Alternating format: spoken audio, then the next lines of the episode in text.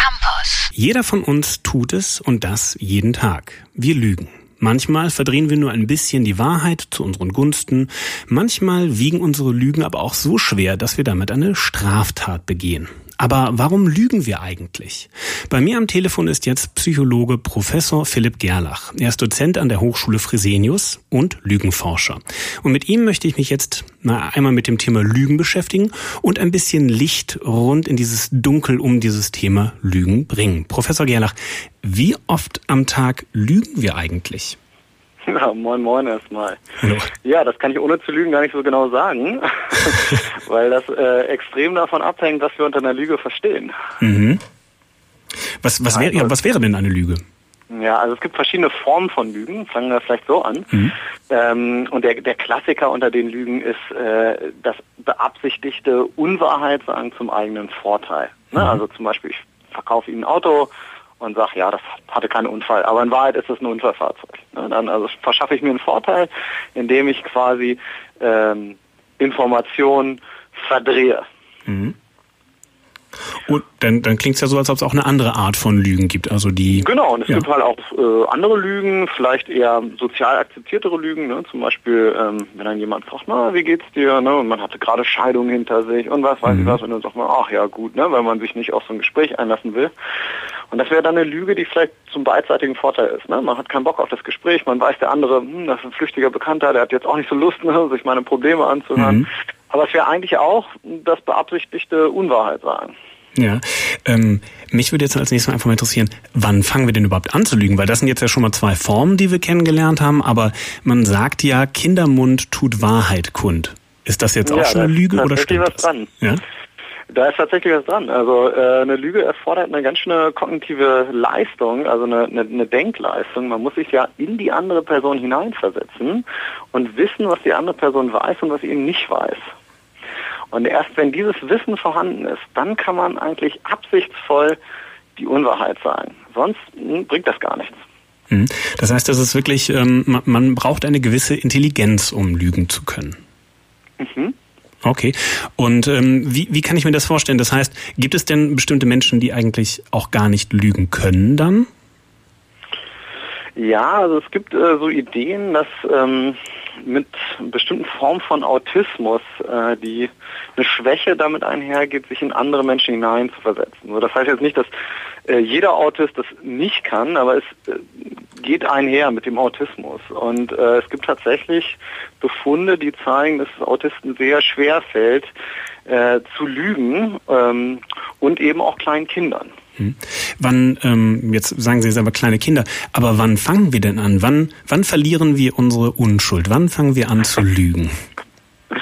Ja, also diese äh, Fähigkeit, äh, sich in die andere Person hineinzuversetzen, die fängt äh, unterschiedlich an, aber so im Kindergartenalter beginnt das, dass Kinder verstehen, dass ihre Weltsicht nur ihre Weltsicht ist und nicht die der anderen. Ne? Also sprich, wenn ich die Scheibe mit dem Fußball kaputtgeschossen habe, dann weiß ich das, aber Oma weiß das vielleicht mhm. nicht. Gibt es denn Unterschiede in der Art, wie Kinder lügen? Entwickeln sich unsere Lügen? Werden wir sozusagen ja fast schon zu Poeten in diesem Unwahrheitssagen? Werden wir besser? Äh, besser im Sinne von besser lügen, ja. Mhm. Ähm, also natürlich je mehr Denkleistung wir quasi aufbringen können, desto komplexere Lügen können wir aufbauen. Aber irgendwann kommt dann vielleicht auch die Einsicht, dass es keine so optimale Strategie ist. Denn Lügen haben natürlich auch immer eine Schattenseite. Man kann halt immer auffliegen, wenn man lügt. Hm. Was, ähm, was passiert denn eigentlich bei uns, wenn wir lügen? Also ähm, was passiert da psychologisch?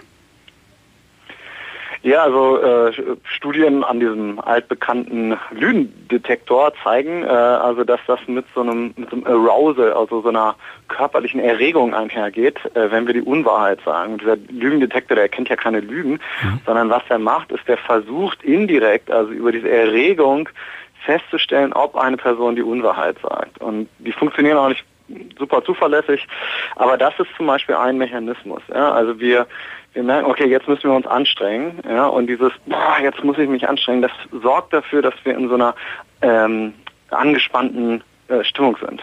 Was sind denn die häufigsten Gründe, aus denen wir lügen?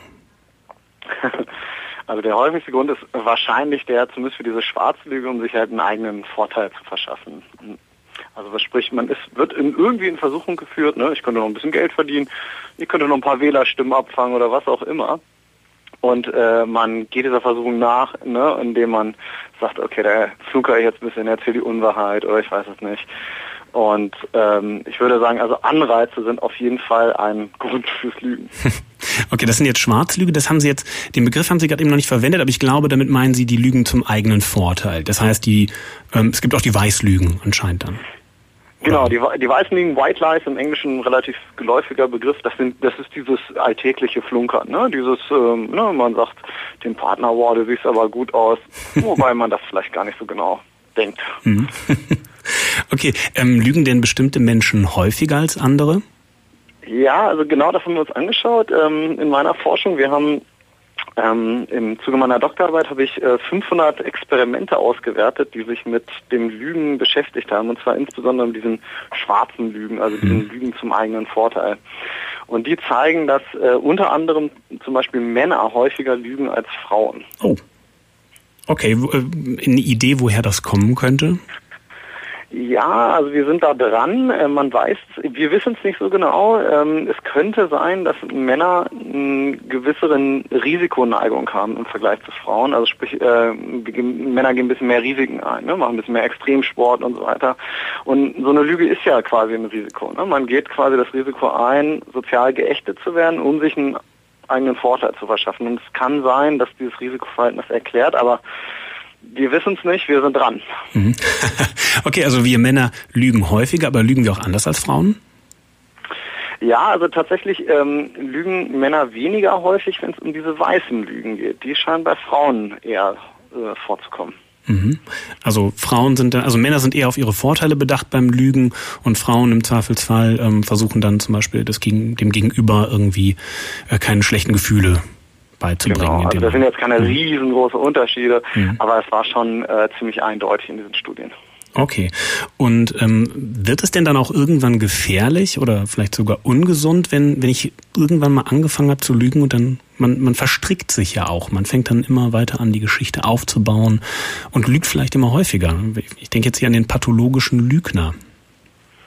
Ja, also hoffentlich wird das gefährlich. Also weil Lügen sind natürlich nichts Gutes für eine Gesellschaft. Ne? Also unsere Wirtschaft basiert halt auf der Annahme, dass die meisten Menschen meistens ehrlich sind. Und wir brauchen auf jeden Fall einen Mechanismus, um den Lügner quasi an den Pranger zu stellen. Und deswegen ist es gut, wenn äh, Lügner auffliegen. Ähm, ist das dann auch der Grund, warum wir Vertrauen vielleicht einfacher verspielen können, als dass wir es wirklich aufbauen? Ich meine, das spiegelt sich ja schon wieder in dem, in dem, dem Satz nicht. Wer einmal lügt, dem glaubt man nicht und wenn er auch die Wahrheit spricht. Ja, genau. Also Vertrauen ist äh, quasi ein, so ein, oder Vertrauenswürdigkeit würde man sagen, ist ein öffentliches Gut. Also wir alle profitieren davon, in einer vertrauenswürdigen Gesellschaft zu leben. Ne? Wenn mir jemand bei eBay was verkauft und der sagt, ne, ist Neuware oder so, dann glaube ich dem das. Und das ist, verringert ja erstmal diese Transaktionskosten. Ne? Ich muss es nicht nochmal überprüfen oder ich brauche kein Gutachten oder ich muss nicht einen 20-seitigen Vertrag auflegen, wenn ich mir irgendwie beim Kiosk was um die Ecke mhm. kaufe oder was weiß ich was das, das macht das Leben unglaublich viel einfacher. Also, aber das Problem ist, wenn wir eine vertrauenswürdige Gesellschaft haben, da sind, sind alle Individuen in Versuchung, quasi das auszunutzen und ne, mhm. hier und da mal ein bisschen ein schwarzes Schaf sein. Äh, und deswegen brauchen wir diesen Mechanismus, um die äh, Leute dann an Pranger zu stellen. Ne? Und deswegen ist auch Kontrolle gut, ne? mhm. äh, auch wenn Vertrauen manchmal eben auch gut ja, ich, ich, ich hänge heute so ein bisschen an lauter Sprichwörter. Ich weiß nicht, warum mir die ganze Zeit solche Sachen einfallen, aber ähm, wie ist das denn? Ist der Ruf erst ruiniert, lebt es sich recht ungeniert? Jetzt haben wir so jemanden wie Donald Trump, der ähm, ja gut nachgewiesenermaßen regelmäßig lügt und das zu Millionen Lesern, Zuschauern und trotzdem scheint es ja irgendwie ihm nicht zu schaden. Woran liegt das denn? Ja, und hier haben wir ähm, genau ein neues Phänomen, würde ich sagen, ähm, dass wir quasi mehrere Wirklichkeiten haben, alternative Wirklichkeiten, mhm. alternative Fakten. Äh, und ich glaube, ähm, Trump selber vielleicht, das weiß ich nicht, aber zumindest seinen Wählern ähm, ist es gar nicht so bewusst, dass äh, hier also gezielt die Unwahrheit gesprochen wird, weil in den Blasen, in denen wir alle inzwischen leben, äh, die diese Angaben, die dort gemacht werden, quasi wiedergespiegelt werden. Also wenn äh, ne, dort äh, mhm. Trump hat ja behauptet, damit fing das ja quasi an, ne, dass auf seiner Inauguration Speech äh, es mehr Leute gab als bei Barack Obama und dann kam dieses äh, Foto, was dann von den Pressesprechern kommentiert wurde mit, ne, das seien ja alternative Fakten. Mhm. Ähm, und ich glaube tatsächlich, dass äh, eine ganze große Gruppe von Menschen ähm, in diesen Blasen lebt und das abkauft. Also das ist eine, eine gefährliche Entwicklung, die unsere Gesellschaften da eingeschlagen haben. Hm. Haben Sie denn einen Tipp äh, für unsere Zuhörer, was man macht, wenn man mit jemandem spricht, der an eine ganz offensichtliche Lüge glaubt, so etwas wie, weiß nicht, von mir ist die Flat Earthler, die glauben, dass die Erde eine Scheibe ist oder ja, also, mein, also meine Strategie ist immer ähm, ganz wissenschaftlich. Man müsste eigentlich fragen, was eintreten müsste, damit der Glaube äh, widerlegt würde. Mhm. Also man könnte jetzt zum Beispiel sagen, okay, ich glaube an die, an die flache Erde und was müsste eintreten, damit dieser Glaube quasi erschüttert werden würde. Und wenn er sagt nichts, dann dann kann man mit dem nicht argumentieren. Dann hat er einfach keine wissenschaftliche Meinung. So, wenn er aber sagt, ja, wenn wir im Flugzeug fliegen und die, äh, ich schaue aus dem Fenster und äh, ich sehe keine Erdkrümmung, dann äh, äh, glaube ich, die Erde ist flach. Und das, das können wir ja testen. Wir können mhm. ja beim nächsten Flug mal rausgucken ne, und das überprüfen. Also ein wissenschaftliches Herangehen. Okay, eine abschließende Frage habe ich noch. Was würden Sie denn als Tipp geben für jemanden, der, ja, sagen wir mal, in dieses Meer aus Lügen eingetaucht ist? Wie kann man denn aufhören mit Lügen von jetzt auf gleich, wenn man schon ein Riesenkonstrukt aufgebaut hat? Ja, eine, eine wunderbare Frage, auf die ich gar keine Antwort habe. Äh, also ich, ich würde sagen, äh, Lügen kann süchtig machen und äh, man muss man muss es äh, sich langsam abgewöhnen, weil es letztlich schadet es einem sehr. Und ich glaube, diese Einsicht, das ist der erste Schritt. Und dann äh, behutsam das Ganze aufwickeln und ähm, genau auf das auf das äh, mhm. darauf vertrauen, dass die anderen Menschen es auch weiterhin gut mit einem meinen, denn man hat ja auch viel verspielt, wenn es so weit gekommen ist. Ja, das ist doch ein, ein schöner abschließender Tipp, dann, äh, dass man sozusagen den Schritt zurück macht und wirklich versucht, bewusst aufzuhören mit dem Lügen. Bei mir am Telefon war Psychologe und Lügenforscher Professor Philipp Gerlach, Dozent an der Hochschule Fresenius. Wir haben uns darüber unterhalten, was Lügen eigentlich sind, wer, warum, wie viel lügt und wann es für einen auch gefährlich werden kann, wenn man andauernd lügt. www.kölncampus.com www